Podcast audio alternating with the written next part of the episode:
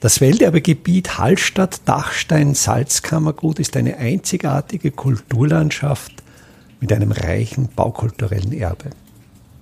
Mein Name ist Friedrich Idam und ich stelle Ihnen in jeder Episode einen neuen Aspekt unseres Welterbes vor. Am Eingang zum Hallstätter Salzberg-Hochtal am Fuße der Hohen Sieg befindet sich eine Erinnerungstafel, ein Denkmal an den Hallstätter Bergmann Johann Georg Ramsauer. Von der Bergstation der Salzbergseilbahn führt eine Treppe und dann ein kurzer Fußweg in südwestliche Richtung zu diesem Denkmal. Das Denkmal selbst besteht einerseits aus einer Stele. Diese Stele ist aus Stahlbeton gegossen, ist im Sockelbereich etwas schmäler, wird dann im Bereich der Bildtafel breiter und ist mit einem schmalen Satteldach überdeckt. Also dieses Satteldach, die ganze Gestalt ist schon dieser Typus der Matal, dieser volkstümlichen Erinnerungstafeln. Auf dieser weiß gestrichenen Stele aus Stahlbeton ist eine Bronztafel montiert. Diese Bronztafel zeigt einerseits ein Dreiviertelprofil von Johann Georg Ramsauer und ist andererseits noch mit ergänzenden schriftlichen Informationen versehen. Die Bildhauerarbeit stammt vom Hallstätter Bildhauer Georg Zauner, wurde von ihm 1980 geschaffen. Über die Bildhauerarbeiten Zauners habe ich schon zwei Episoden gestaltet und vor allen Dingen in der Episode über Isidor Engel und ich stelle einen Link zu dieser Episode in die Shownotes, habe ich schon diese Art des Bronzereliefs, glaube ich, sehr genau besprochen. Ich will das nicht jetzt noch einmal wiederholen. Wenn Sie diese Details der Bildhauerarbeit interessieren, horchen Sie bitte in diese Episode über Isidor Engel hinein. Insofern auch interessant, Isidor Engel und Johann Georg Ramsau waren in ihrer Tätigkeit als Bergmeister sehr, sehr ähnlich. Ramsauer ist quasi die Vaterfigur. Ramsauer ist der Ältere, der in der ersten Hälfte des 19. Jahrhunderts tätig war. Isidor Engel in der zweiten Hälfte des 19. Jahrhunderts. Und so wie die Biografien dieser beiden Männer sehr ähnlich sind, so sind auch ihre Denkmale sehr ähnlich.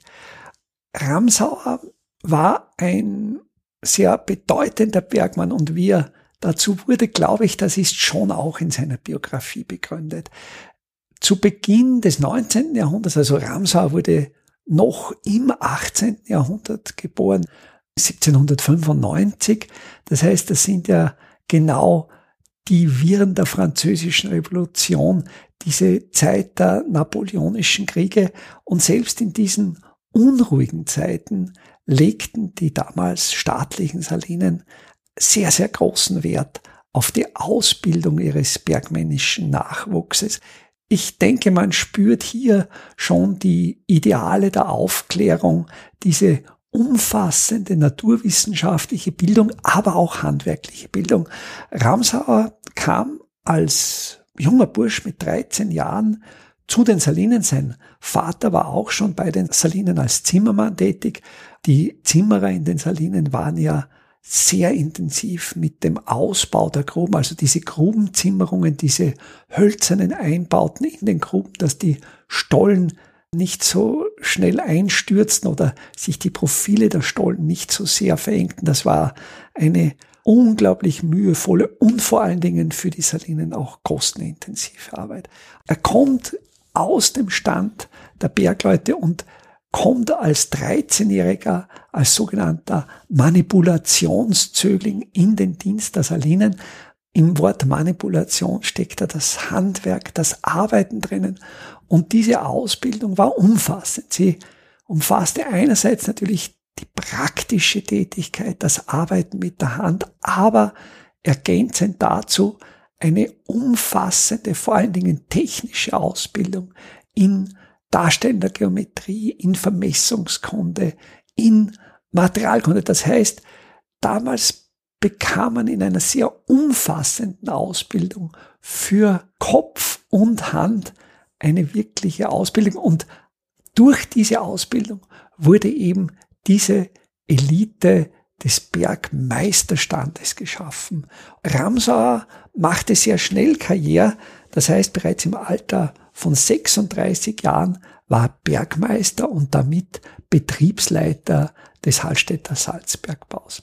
Er war in seinem Denken sehr fortschrittlich, führte doch einige Neuerungen ein und dieses Wissen holte er sich auch auf Exkursionen. Das heißt, die damalige staatliche Salinenverwaltung, die schickte ihre Meister, aber auch ihre Arbeiter zu anderen Salzbergbauern, um dort zu lernen, zu sehen, wie dort gearbeitet wird. Ramsauer war in Hall in Tirol.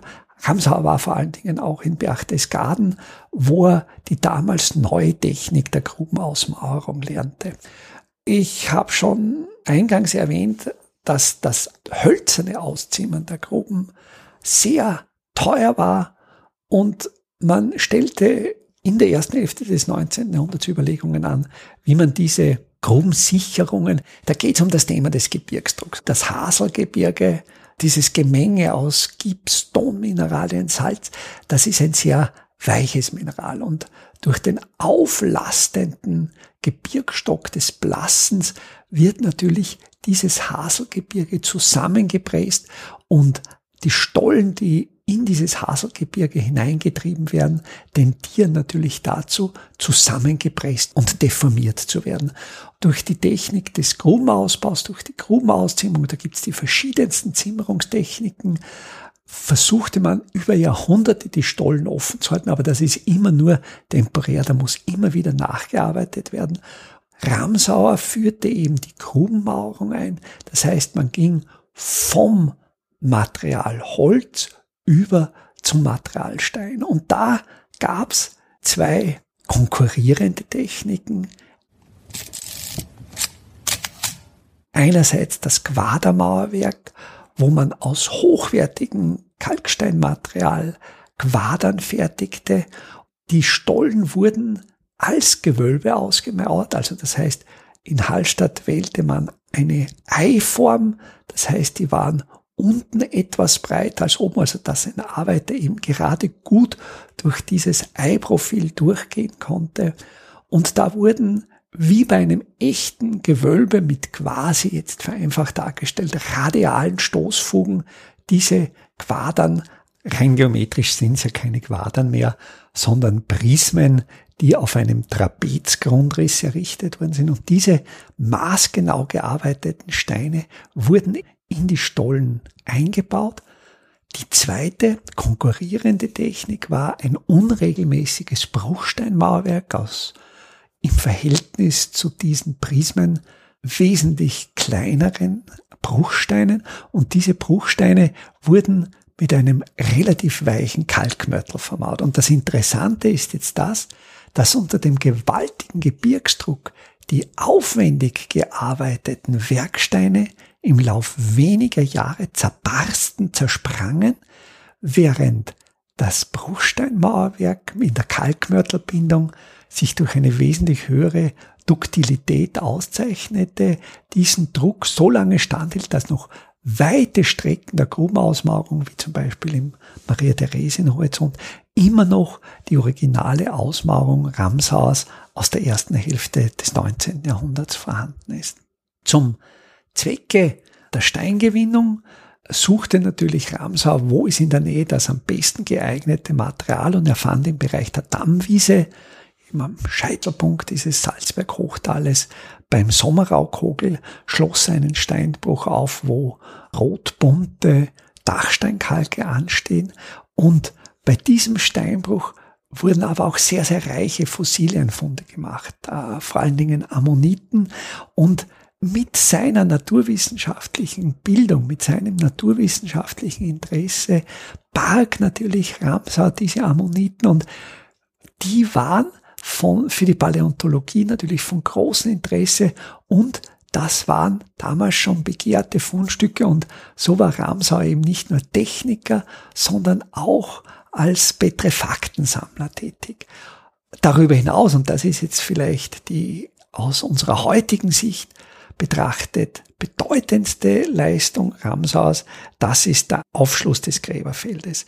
Er ließ für die Zwecke der Salinen im Jahr 1846 am Fuße des Siegkogels im Salzberg-Hochtal eine Schottergrube anlegen und dabei stieß er auf Gräber. Vor allen Dingen waren für ihn damals interessant die bronzenen Grabbeigaben und es war eindeutig, das sind prähistorische Funde, so wie auch schon einige Jahre zuvor Gräber gefunden wurden. Aber da war das Interesse nicht so groß.